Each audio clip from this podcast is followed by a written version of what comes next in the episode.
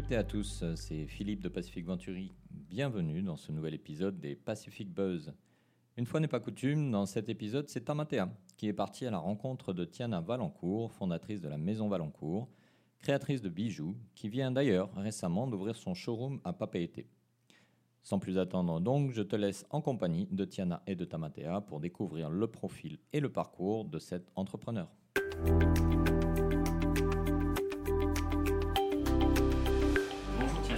Merci de nous accueillir ici. Euh, afin de commencer du coup ce podcast, est-ce que tu pourrais euh, rapidement te présenter, présenter ton parcours et nous parler de toi? Oui, euh, donc je m'appelle Tiana Valencourt, je gère l'entreprise Maison Valencourt, qui est une entreprise de bijoux. J'ai commencé il y a 5 ans officieusement, 4 ans officiellement. Et, et voilà, en fait, j'étais partie faire mes études en France. Et quand je suis revenue, j'étais revenue juste pour les vacances. J'avais décidé de lancer un petit peu euh, des bijoux pour des copines. J'ai fait une exposition et, euh, et, ça a plu. Donc je me suis dit pourquoi pas euh, continuer. Et voilà, cinq ans après, j'ai un showroom Maison Valencourt. Eh ben, félicitations du coup. Hein. Merci. du coup, question un peu évidente, comment est-ce que tu as vécu, comment est-ce que tu as traversé cette crise du Covid, comment est-ce que tu as été affecté Comment est-ce que toi, tu vis, jeune entreprise, justement, cette, euh, cette période Covid? Euh, moi, ça a été en fait pour deux raisons. La première, c'est que euh, j'ai un autre travail à côté. Donc ça m'a permis de ne pas être complètement sous l'eau. Et ça m'a permis, en fait, c'est ça aussi qui a permis de lancer Maison Valencourt sans faire 36 000 emprunts. C'est-à-dire que ça, voilà, j'ai lancé euh, la boîte euh, avec à côté un travail. Euh, mais ça m'a permis du coup de traverser la crise avec un peu plus sereinement. J'étais pas juste dépendante des bijoux. Et deuxièmement, en fait, avant le showroom, moi je travaillais que avec Internet, donc que via un site. Et euh, bah, il y a eu énormément de livraisons qui sont mises en place pour, tous les, pour toutes les entreprises. Et moi, je le faisais déjà en fait depuis le début. Donc les gens ont continué à acheter et je les livrais normalement. Donc c'est vrai que j'ai pas eu trop de problèmes. Alors évidemment, il y a eu moins de moins d'achats, hein, c'est sûr. Mais euh, je pense que ça a été moins dur que beaucoup d'autres entreprises. Donc euh, je touche du bois pour que ça continue. Mais ça s'est bien passé. Ok, d'accord. Et du coup, comment est-ce qu'on arrive à jongler justement euh, le lancement d'une entreprise et, euh, et, un deuxième travail? Eh bien, on n'a plus de vie sociale. voilà, les secrets. Euh, non, c'est assez compliqué. mais mais j'ai de la chance parce que voilà, il y a plein de gens qui ont déjà pas de travail ou qui n'arrivent pas à en trouver. Donc moi j'ai la chance d'avoir un travail qui me plaît et de pouvoir lancer mon entreprise et voilà. Donc euh, ça demande beaucoup de concessions, beaucoup d'heures de travail. Généralement, en fait, je travaille ici la semaine et ensuite le week-end, je travaille euh, un mon autre travail. Donc euh, donc c'est chaud, mais, mais c'est génial parce que grâce à ça, voilà, je peux me lancer. Ok, effectivement. Et du coup, qu'est-ce qui qu'est-ce qui t'a amené dans ce domaine justement de, de la bijouterie? Qu'est-ce qui, qu'est-ce qui a fait éclore chez toi cette idée-là? Hum, Bonne question. En fait, j'ai Vraiment, du plus loin que je me souvienne, j'ai toujours créé des choses avec mes mains. Même toute petite, ma mère me disait que. En fait, je les créais, mais surtout je les vendais. Parce qu'il y avait quand même le, le, business euh, jamais très loin. Donc je créais déjà petite euh, des, des, petits accessoires pour les stylos, des choses comme ça que je vendais à mes copines à l'école. Donc il y a toujours eu ce, un peu ce, truc de créer. Mon père est artiste peintre. Donc euh, c'est un peu normal en fait de créer. Enfin, c'est très ouais, tôt dedans ouais, dans tout ce qui est euh, création, mm. euh, vouloir toucher un peu avec sa main, faire des mm. choses. Et avec malgré tout ce petit côté un peu business où très tôt on essayait de vendre euh, ces petites créations alors Ouais, ouais, ouais, assez tôt. Et puis en fait, j'ai, mm, j'ai commencé, c'est en étant à Paris que j'ai vu qu'il y avait peut-être un petit manque en Polynésie, c'est-à-dire que il y a, toujours ce côté, euh, les bijoux avec les perles, mais je, je voyais qu'il n'y avait pas cette petite touche de modernité qu'on avait à Paris, par exemple, avec des bijoux assez fins, qu'on peut accumuler, des choses comme ça. Donc je me suis dit pourquoi pas euh, en proposer à des copines à Paris déjà, en leur donnant des. en leur fabriquant des bijoux avec des kéchis, parce que c'est vrai qu'en France, on ne connaît pas du tout les kéchis en fait, ou très peu. Et, euh, et, voilà, j'ai vu que mes copines aimaient bien, elles en commandaient pour leurs amis, etc. Et, euh, et j'ai fait ma première exposition à Paris. Euh, il y a eu deux personnes, c'était mes copines qui sont venues. Voilà. Et, et, en fait, donc, comme je disais, en revenant à Tahiti, je me suis dit pourquoi pas essayer avec la matière première qui sont les kéchis. Et, et voilà, ça s'est fait un peu de fil en aiguille. Mais justement, euh, qu'est-ce qui, la question c'est euh, qu'est-ce qui pour toi fait un peu ton style différent? Donc tu nous parles de ces keshi, est-ce que tu peux un peu plus développer? Qu'est-ce qui t'attire là-dedans? Pourquoi est-ce que justement tu veux vraiment développer ça? Et du coup peut-être délaisser d'autres choses qui sont un peu plus communes comme la perle ou la langue, des choses comme ça? Mm. euh, ben, C'était vraiment l'envie de faire des bijoux qu'on peut porter tous les jours et qu'on peut accumuler. Donc ce style un peu moderne. Et je trouve que les keshi on arrive à le faire parce que déjà ils sont beaucoup plus petits que la, que la perle. Une perle à accumuler, à part avoir un sautoir, c'est un peu compliqué. ça fait tout de suite assez classique, alors que le keshi déjà, il est plus petit. Je trouve que l'idée qu'il soit complètement original, un keshi, ça n'a pas du tout une forme euh, ronde. Euh, donc on a ce, cette idée qu'il est unique. Et ça permet de proposer aux clients un bijou unique avec des reflets euh, vraiment propres à chaque bijou et, euh, et à, pouvoir faire, euh, à pouvoir faire des accumulations en fait, pouvoir mettre plein de bijoux. Et c'est ça qui m'intéressait avec le keshi. Je trouve ça plus mignon. Super. Et du coup, dans cette idée-là, finalement, tu nous as dit que tu étais parti sur Paris, que tu avais créé, commencé à créer un peu là-bas. Pour toi, c'est quoi le, finalement l'entrepreneuriat polynésien en fait. Quelle est l'idée de l'entrepreneuriat polynésien? Parce que justement, toi, tu as réussi à apporter quelque chose que tu as vu de l'extérieur, mais du coup, dans ta vision, est-ce que l'entrepreneuriat polynésien, c'est vraiment quelque chose purement d'ici? Ou est-ce que c'est quelque un mélange? Euh, Je pense que c'est un mélange. Je pense qu'on est. Comment dire? C'est toujours pour moi toujours plus intéressant de voir ce que les autres font à l'extérieur, de pouvoir s'en inspirer euh, et, de pouvoir mélanger ça justement avec les ressources qu'on a en Polynésie, avec le savoir-faire qu'on a en Polynésie. Et, et c'est ce mélange qui fait qu'il y aura de l'originalité, que ce sera plus intéressant même pour les clients, parce que si on reste en Polynésie à toujours faire la même chose, à un moment, c'est plus, plus, plus trop intéressant. Enfin, à mon... Manque de diversité. Ouais, à mon avis. Un ouais. petit renouveau, mm. quelque chose de différent, un peu, effectivement. Ok. Euh, du coup, pour l'instant, ta, jeune euh, petite carrière d'entrepreneuse se passe bien, on le voit. Et euh, quelle est pour toi, à l'instant, euh, ta meilleure expérience, ton meilleur souvenir, la, meilleure, chose que tu as vraiment appris et qui t'a peu boosté, et celle qui a été pour toi un peu la pire expérience de, de cette petite aventure entrepreneuriale? La meilleure expérience, c'est de voir des gens dans la rue porter mes bijoux. C'est, ça passe jamais, c'est, vraiment un plaisir. Et, et ouais, c'est génial. C'est génial de voir des gens qui apprécient mon travail, qui le portent. Et il euh, n'y a rien de plus.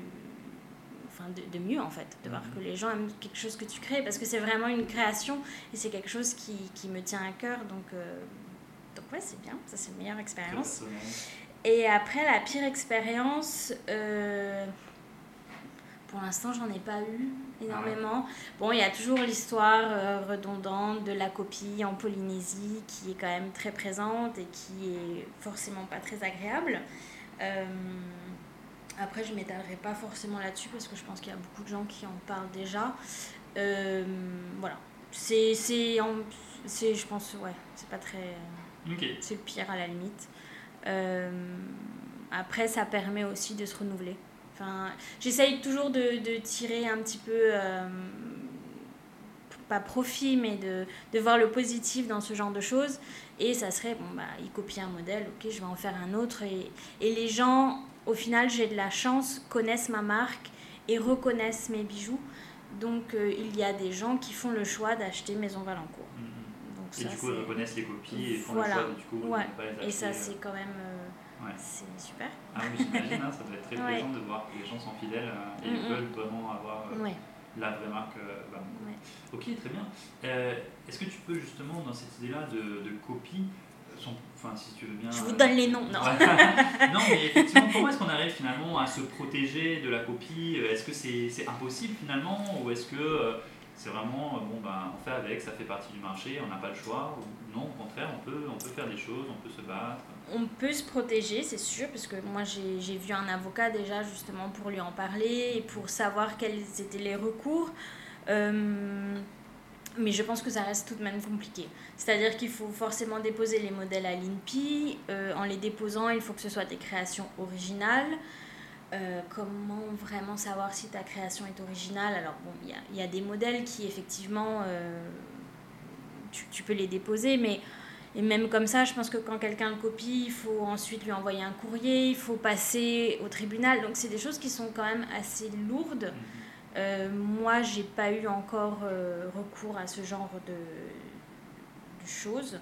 Les machines administratives. Ouais, mais euh, après, si, ça se fait ça se fait. Je pense qu'il y en a ici qui l'ont déjà fait, qui sont allés jusqu'au tribunal et, euh, et je ne sais pas s'ils ont gagné ou pas, mais euh, ça se fait. Après, j'avoue qu'effectivement, c'est assez lourd et pour l'instant, j'ai tellement de travail que c'est pas dans mes priorités. mais euh, si, on peut se protéger, bien sûr. Après, je pense que pour les bijoux, c'est un petit peu particulier, comme peut-être pour le textile où, je pense que c'est plus compliqué de déposer un modèle à l'INPI. Euh, que euh, une création par exemple euh, je dis n'importe quoi mais un briquet tu vas faire quelque chose de vraiment original et tu vas le mettre et ça sera plus facilement défendable que voilà. Mais il y a tout un processus il faut dater antidater ses dessins voilà il y a plein de choses qui qui peuvent se faire oui et qui viennent supporter enfin encourager si jamais tu dois aller au tribunal mais ok. bon. ok gros processus ben, en tout cas, je te remercie. Je te propose qu'on fasse une petite pause et puis euh, qu'on continue ensuite.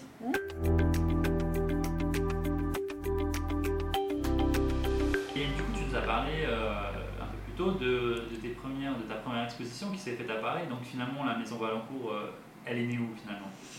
Elle est née entre Paris et Tahiti, et c'est ce que je dis d'ailleurs dans, mes, dans mes textes un petit peu pour présenter la marque, c'est le, le, le raffinement polynésien mélangé au luxe parisien. Bon, c'est une phrase euh, un petit peu bateau, mais l'idée c'était vraiment, c'est ça, c'est, c'est de mélanger, euh, c'est ce que je disais en fait, la Polynésie et, euh, et un peu le style qui peut plus s'exporter plus facilement pour la clientèle que je touche en tout cas.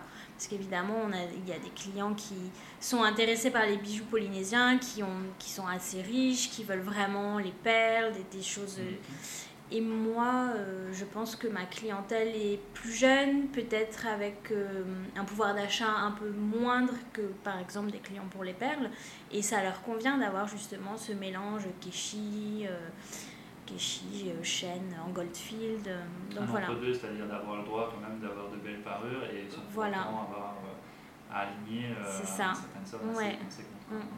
Et du coup, euh, tu nous parles un peu de, de, cette. Est-ce que, comment, comment est-ce que tu décrirais le style Parce que tu faisais un peu ce style polynésien avec le luxe parisien.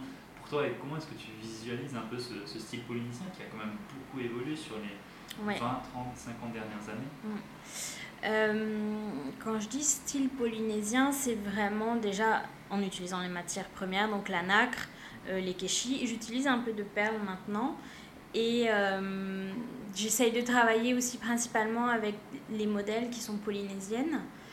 Ma photographe est quelqu'un qui a vécu ici toute sa vie, qui est qui Riche, qui maintenant est en France. Mais donc en mélangeant un petit peu tous ces deux mondes, c'est-à-dire des gens qui viennent d'ici, des matières premières qui viennent de Polynésie, et après le parisien ou français, c'est euh, plus euh, ce style d'accumulation, de, petits bijoux qu'on n'est pas obligé. Euh, on n'est pas obligé de se ruiner, on peut avoir acheté un petit bracelet ou, cinq, voilà, parce que je fais des prix un peu plus abordables que, ce qu'on pourrait voir, ce qu'on pouvait voir en tout cas à l'époque sur le marché quand je suis arrivée.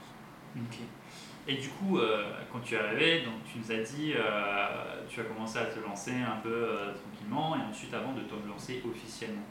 Comment est-ce que, quels sont les, finalement les, petits conseils que tu pourrais donner aux, personnes qui, qui, ont envie de se lancer, qui mm. hésitent justement à se lancer, qui sont en train de se dire ah, c'est trop compliqué C'est quoi pour toi les bons conseils que tu aurais voulu avoir lorsque tu t'es lancé?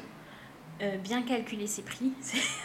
c'est bête, mais c'est vraiment quelque chose qu'on ne nous apprend pas. Enfin, on nous apprend parce qu'il y a des organismes qui sont faits pour vous accompagner aussi. Il y a la CCISM. Et moi, c'est vrai que j'ai un petit peu j'ai un peu coupé, j'y suis pas allée. Enfin, je, parce que j'ai commencé toute seule, que ça allait vite et que je me suis dit que ça allait. Mais tout ce qui est euh, comptabilité, euh, moi, c'est un enfer, c'est trop compliqué. Et, euh, et c'est des choses. Enfin, là, si j'avais été accompagnée, je pense que ça aurait été beaucoup plus simple et ça m'aurait évité pas mal de pertes de temps. Donc, déjà, ça, calculez bien vos prix, c'est important. Euh, ensuite, il faut pas, ça, paraît un petit peu bateau, mais il faut pas, faut pas hésiter. Faut pas se poser de questions, faut y aller en fait.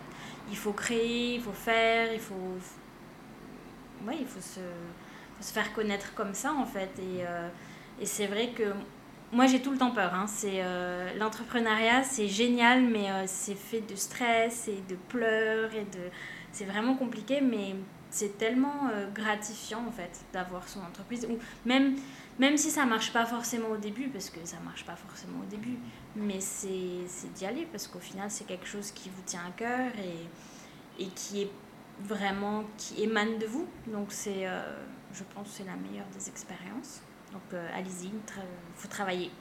C'est horrible à dire, mais euh, voilà, moi, j'ai pas de vie. pour, enfin, pendant des années, c'était compliqué j'ai un compagnon, euh, voilà, tous les week-ends, euh, il allait voir ses copains parce que moi, j'étais pas là, quoi. Donc, euh, donc, il faut essayer de gérer tout ça, mais ça porte ses fruits, forcément. Je, je pense. Ok. du coup, tu nous as parlé effectivement de cette partie un peu comptabilité, les comptes, et, tu nous as parlé un peu de justement ta vie, ta vie sociale. Est-ce que euh, c'est difficile, voire euh, pas possible finalement, de, de faire euh, un assemblage des deux? C'est-à-dire vraiment il faut choisir soit on son entreprise, soit on a une vie sociale, il faut vraiment se lancer à 200 000 on y va et on met tout de côté et on lance sa marque et c'est comme ça Je pense qu'il faut se lancer de toute façon à 200 000 si on veut que ça fonctionne. Après, je pense que ça dépend de quel métier on parle, ça dépend de quelle entreprise on, parle c'est forcément gérable. C'est gérable. Euh, peut-être que je ne suis pas la mieux organisée de toutes les ans. C'est très possible aussi. Après, euh, j'ai mis du temps à me lancer vraiment parce que je pense que justement, j'avais un autre travail à côté. Ça m'a permis de me lancer, mais ça m'a aussi euh, donné une espèce de sécurité qui fait que je me disais, bon, je peux y aller aussi plus doucement. Et donc, ça dépend vraiment, je pense que c'est au cas par cas, mais voilà, j'étais toute seule pendant très longtemps à faire les bijoux, à faire la com. Donc tout ça, c'est des choses qui, au final, si on se lance vraiment, on peut tout de suite déléguer et peut-être que ça pourra grossir plus vite et du coup, peut-être que ça sera plus simple. Moi, j'ai été, j'ai pris mon temps, concrètement, parce que je pense que quand on n'a pas de filet de sécurité derrière, on n'a pas le temps. Donc on y va à fond et, et peut-être que ça va plus vite et que du coup on peut aller plus vite à une soirée avec ses copains. Mais euh, non, je pense que c'est gérable d'avoir une vie, euh, une vie sociable et une entreprise, bien sûr. Ouais. Il n'y a pas une seule façon de faire. Non, non, non. Après, moi, c'est ma passion, c'est-à-dire que j'adore rester là tard. Euh, je préfère faire ça que sortir en boîte de nuit. Enfin, c'est vraiment. Et généralement, quand on monte son entreprise, c'est un petit peu ça. C'est quelque chose qui nous passionne. Donc, c'est certes des concessions, mais c'est pas non plus moi, j'aime bien ce que je fais, j'adore même ce que je fais. Oui, justement, c'est euh, très souvent un peu la, question qui, peut revenir c'est euh, finalement quand on monte son entreprise, est-ce que c'est vraiment un travail ou vraiment c'est quelque chose qu'on ne se ressent pas comme un travail et du coup qu'on y va parce que justement on y mm. croit, c'est quelque chose qu'on a envie de faire à contrario d'aller à un travail par exemple où on est payé certes mais qu'on n'a pas forcément envie oui c'est sûr oui oui bien sûr ouais. après euh, c'est pas que du fun hein, euh, parce qu'il y a la comptabilité à faire non c'est il y a, y a, aussi euh, il y, a, y, a, plein de choses à gérer mais mais oui c'est sûr que c'est génial du coup, toi, ce qui t'a passionné, ce qui te passionne toujours, c'est vraiment cet aspect création et tout. Mm. Mais en tant qu'entrepreneuse, j'imagine, tu parlais de la comptabilité qui t'exaspère un peu, j'imagine que tu as dû apprendre énormément de choses, euh, non seulement sur toi-même, mais aussi sur le fonctionnement d'une entreprise,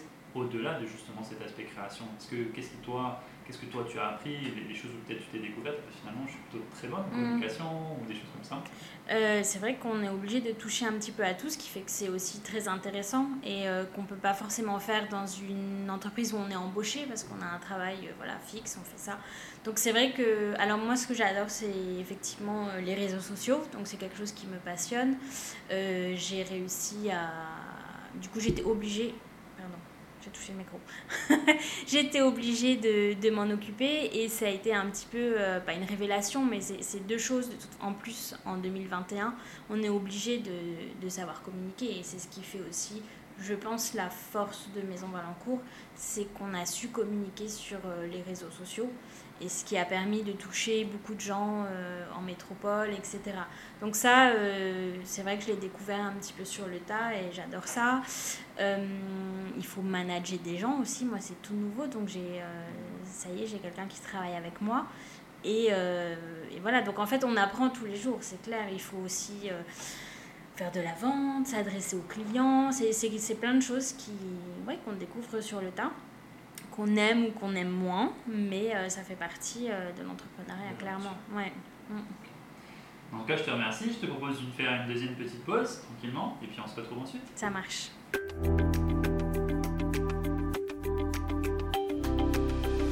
Donc de retour avec Yana, encore une fois. Euh, je te propose de continuer justement sur cet aspect découverte un peu des, des skill sets que tu as vu. Donc tu nous as parlé de tout ce qui est euh, développement des réseaux sociaux, où tu n'étais pas forcément une experte dans le domaine et tu t'es lancé. Comment vois-tu aujourd'hui euh, le, domaine des réseaux sociaux? Est-ce que c'est vraiment euh, quelque chose qui est absolument indispensable? On ne peut plus vivre sans une communication sur les réseaux sociaux Ou on peut encore finalement réussir à faire des ventes totalement honorables sans avoir recours aux réseaux sociaux? Moi, je suis pro réseaux sociaux. Euh, pas forcément dans la vie privée, mais en tout cas pour euh, l'entreprise, oui, je pense que c'est un outil incroyable quand on, sait, euh, quand on sait le gérer. Ça permet de toucher, voilà, on a les ciblages, on peut toucher des, des personnes qu'on ne pourrait pas forcément aborder lors d'une exposition. Moi, concrètement, quand je fais la promotion, que ce soit pour le showroom, pour un événement, pour une nouvelle collection, c'est les réseaux sociaux. principalement Instagram d'ailleurs, plus que Facebook, ce qui est un petit peu je sais qu'en euh, Polynésie, c'est plutôt Facebook qu'on utilise. Alors, je suis pas expert, mais il me semble effectivement que c'est plus Facebook. Ouais, ouais. Mais euh, oui, moi, je pense qu'on a besoin des réseaux sociaux et que c'est vraiment un outil euh, génial hmm. pour, pour une entreprise. Donc, au jour d'aujourd'hui, une entreprise qui n'aurait pas forcément recours aux réseaux sociaux, c'est une, une, entreprise qui se met en danger ou en tout cas qui ne met pas toutes les chances de son côté? Je pense. Après, je pense aussi qu'en en Polynésie, c'est particulier dans le sens où c'est petit et qu'il y a déjà des entreprises qui qui ont un nom, qui avaient un nom avant les réseaux sociaux. Je ne sais pas, je dis euh, par hasard, hein, je dis Van ou des choses comme mm. ça. Voilà, c'est des entreprises que l'on connaît euh, et qui ont déjà une réputation. Donc, mais même, je pense que je pense qu'il faut, oui, il faut vivre avec son temps. Pour pouvoir perdurer en fait. Tout oui, et c'est les réseaux sociaux. Et, euh, et c'est oui, c'est forcément. Ok, donc pour toi, c'était une, euh, une, super expérience de, de se lancer là-dedans, quelque chose que tu as adoré en plus de faire dans tes créations. Ouais. Et la troisième chose, du coup, c'est tu, tu m'as dit tu as commencé à manager des gens. Manager des gens, effectivement, ça aussi, c'est mm. une expérience. Travailler avec de l'humain, c'est une autre forme de travail. Comment est-ce que, comment est-ce que tu, toi, tu te découvres justement là-dedans? Est-ce que toi, tu te découvres euh, bon manager, mauvais manager? Non, on pas jusque-là. Mais euh, justement, comment est-ce qu'on arrive à travailler avec quelqu'un, comment on s'ajuste, euh, comment est-ce qu'on a le rôle de patron, comment est-ce qu'on délègue, euh, savoir que ben, c'est pas nous qui allons faire les choses alors qu'on a une vision de ce qu'on veut faire. Tu vois ça? Euh, je dirais qu'il faudrait lui demander parce que peut-être que je suis nulle comme manager, mais je, je, suis, je suis très ouais, je me rends pas compte encore parce que, encore une fois, c'est tout nouveau. Je travaille avec des gens, mais c'était plus des patentés. Donc là, c'est vraiment euh, un CDI. Euh, pour l'instant, ça se passe très bien. Je... Vu qu'on est une micro-entreprise, en fait, on n'est même pas une petite entreprise, on n'est que deux pour l'instant. On travaille tous les jours ensemble. Quand on crée des bijoux, on est face à face. Donc en fait, il faut forcément que la relation soit agréable. Et, euh, et c'est vrai que je mise pour, pour les pour la fiche de poste que j'ai publiée. Donc il y a plein de gens qui sont venus, que j'ai rencontrés. Et évidemment, les, euh, le fait qu'elles aient déjà fait des bijoux, ça compte. Mais j'ai aussi vraiment misé sur le côté humain. Parce que si on est tous les jours avec quelqu'un et qu'on ne s'entend pas avec la personne, moi, c'est pas possible. Donc, euh, donc je dirais qu'il faut ce côté humain euh, qui prime en fait plus à la limite que sur le savoir-faire. Parce que le savoir-faire, ça s'acquiert. Alors que si l'employé est nul et pas cool, c'est plus compliqué.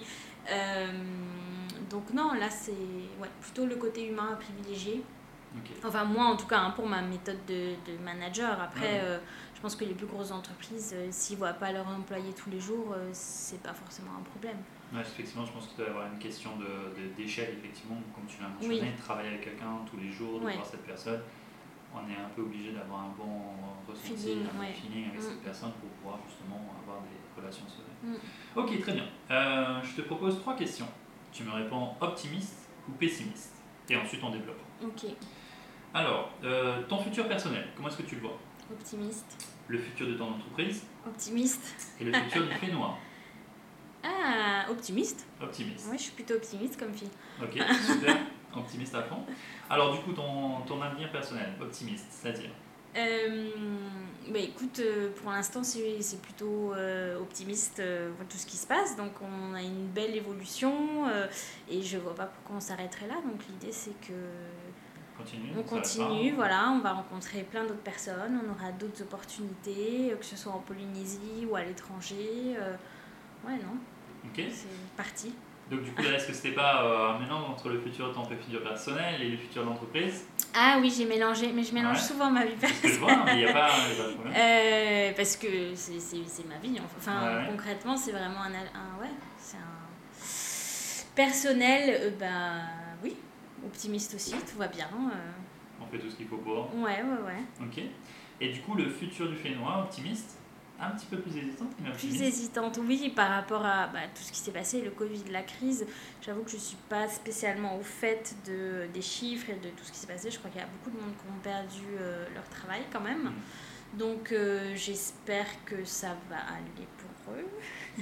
On coupera ça. Euh, oui, optimiste parce que, euh, parce que je pense qu'on arrivera à se relever de cette crise, que j'ai vu pendant le confinement que les gens euh, avaient mis en place plein de choses pour se débrouiller, qu'il y avait quand même un élan de solidarité assez fort. Et euh, que ce soit pour, je, sais pas, les, les agriculteurs, il y a eu plein de choses qui se sont mis en place. Et, et je, je pense qu'on va réussir à, on, on va transformer en tout cas. Peut-être que ça sera pas comme avant, et peut-être que c'est mieux d'ailleurs. Mais euh, l'idée, c'est qu'on transforme euh, ce qui s'est passé, qu'on qu'on s'en inspire et qu'on essaye de ouais, d'aller au-delà et de, de faire des choses autrement. Et du coup, ce sera peut-être mieux. Ouais, effectivement, développer Mm. une forme de résilience un peu euh, qui, Mm. qui, du coup, justement, était bien mise en évidence avec cette fameuse Oui. crise du Covid. Effectivement. Ok, très bien.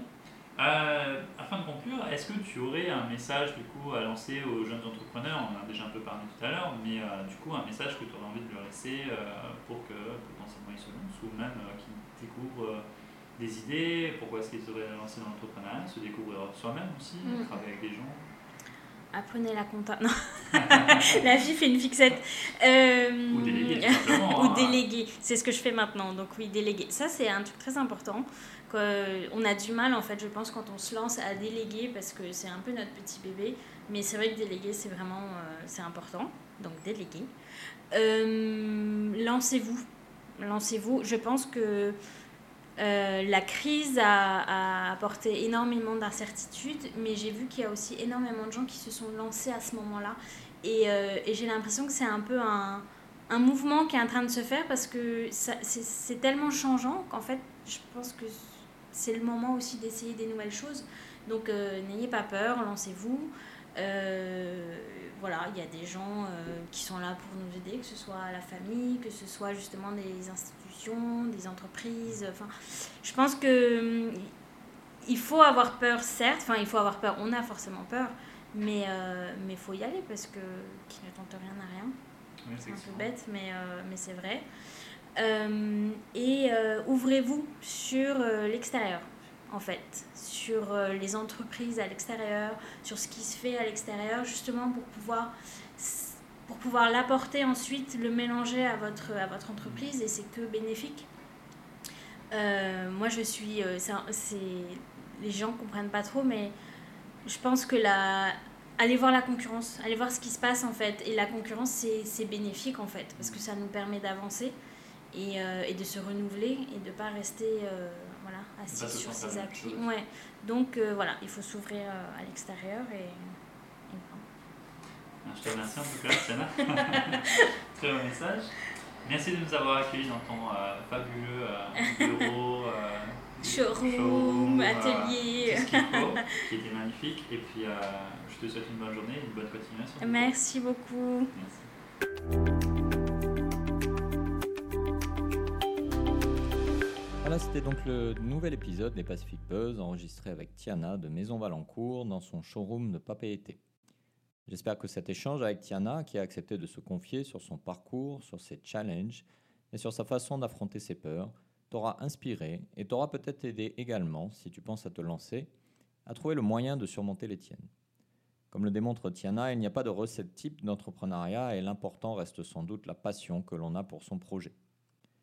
Si cet épisode t'a plu, n'hésite pas à le partager avec tes proches, tes collègues ou ta famille. N'hésite pas également à le partager sur les réseaux sociaux, à le noter sur ta plateforme de podcast préférée. Ce sont tes retours et tes partages qui nous aident à continuer.